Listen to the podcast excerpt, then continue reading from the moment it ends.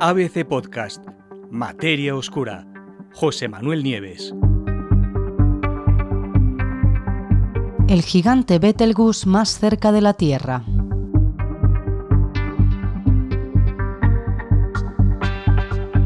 A principios de este mismo año, todas las alarmas se dispararon cuando los astrónomos detectaron que el brillo de Betelgeuse o Betelgeuse, depende de quién lo pronuncie, que es una gigante roja que está al final de su vida, al final de su existencia, su brillo, pues se reducía drásticamente y lo hacía, lo hizo además, en tres ocasiones distintas durante un periodo de solo tres meses, entre el octubre del mes de octubre del 19 y enero del 2020. Un comportamiento así no se había visto desde hace 150 años. Y claro, los científicos pensaron que podían estar ante un síntoma inequívoco de que la gigantesca estrella, que es más de mil veces más grande que el Sol, estaba agotando su tiempo y que se disponía a estallar en forma de supernova. Uno de los fenómenos más violentos y espectaculares de cuantos se producen en el universo. Empezaron a investigar con más detalle y después de dos meses de intensos estudios, los investigadores se dieron cuenta de que lo mismo Betelgeuse, que sí que está al final de su vida, pero que lo mismo esa explosión podría no ser tan inminente como se pensaba. El primero de los tres oscurecimientos de la estrella, en efecto, se debió a que la propia estrella había emitido una gran cantidad de material en forma de polvo y ese polvo durante meses oscureció parte de su brillo. Después, cuando la nube se disipó, el brillo volvió a ser normal. ¿Y qué ocurre con los otros dos oscurecimientos?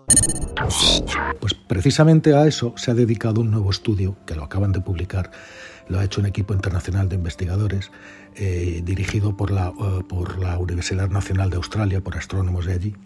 Y ese estudio sugiere que esa supergigante roja, que está en la constelación de Orión y que, como sabemos, lleva muchísimo tiempo fascinando a los científicos, efectivamente se ha estado comportando de forma rara que efectivamente el primer evento de atenuación, oscurecimiento, eh, se debió a una nube de polvo y que ahora el segundo, más pequeño, el segundo evento de, de oscurecimiento, se debió probablemente a las propias pulsaciones de la estrella.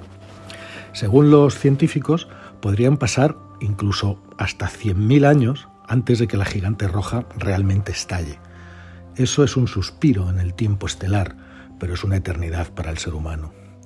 Y no solamente eso, los científicos también descubrieron que en realidad esa estrella gigante es algo más pequeña de lo que se pensaba y está más cerca de la Tierra de lo que se creía hasta ahora. ¿Cómo pudieron averiguarlo? Para llegar a estas conclusiones, los científicos utilizaron métodos hidrodinámicos y sísmicos para aprender más sobre la física que impulsa esas pulsaciones y hacerse una idea más clara de exactamente en qué fase de su vida se encuentra la estrella. Para los investigadores, el análisis confirmó que los responsables de esas pulsaciones eran esencialmente ondas de presión, ondas sonoras, que eran las que causaban esas pulsaciones que, provocaban el, que provocaron el segundo oscurecimiento.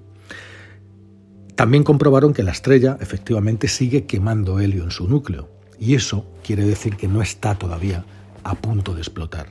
Lo hará, pero no todavía.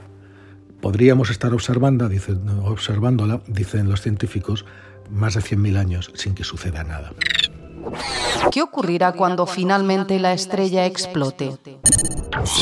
El momento llegará, y llegará pronto porque, insisto, Betelgeuse está al final de sus días. Y cuando llegue ese momento, la estrella gigante se convertirá en uno de los objetos más brillantes que tenemos en el cielo. Su brillo será tan enorme que proyectará sombras durante la noche, será más brillante que la luna llena y durante meses, además, se podrá ver perfectamente durante el día.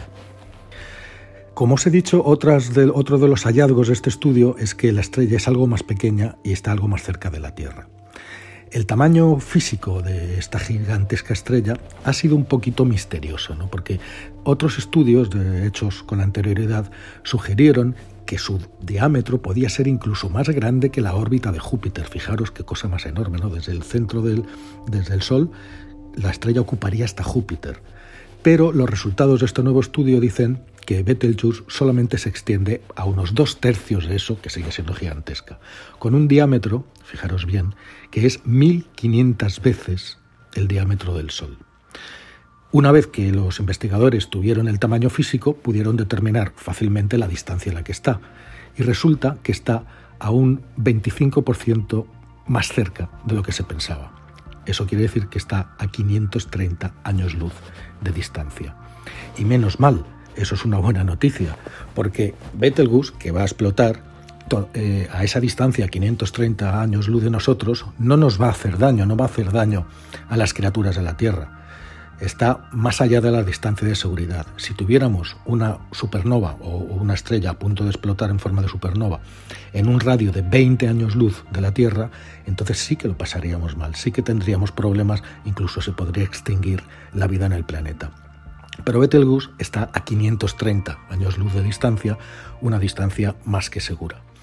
Es decir, no seremos nosotros, con toda probabilidad, pero nuestros descendientes, nuestros nietos o nuestros bisnietos, sí que serán, podrán ver este gigantesco espectáculo en el cielo.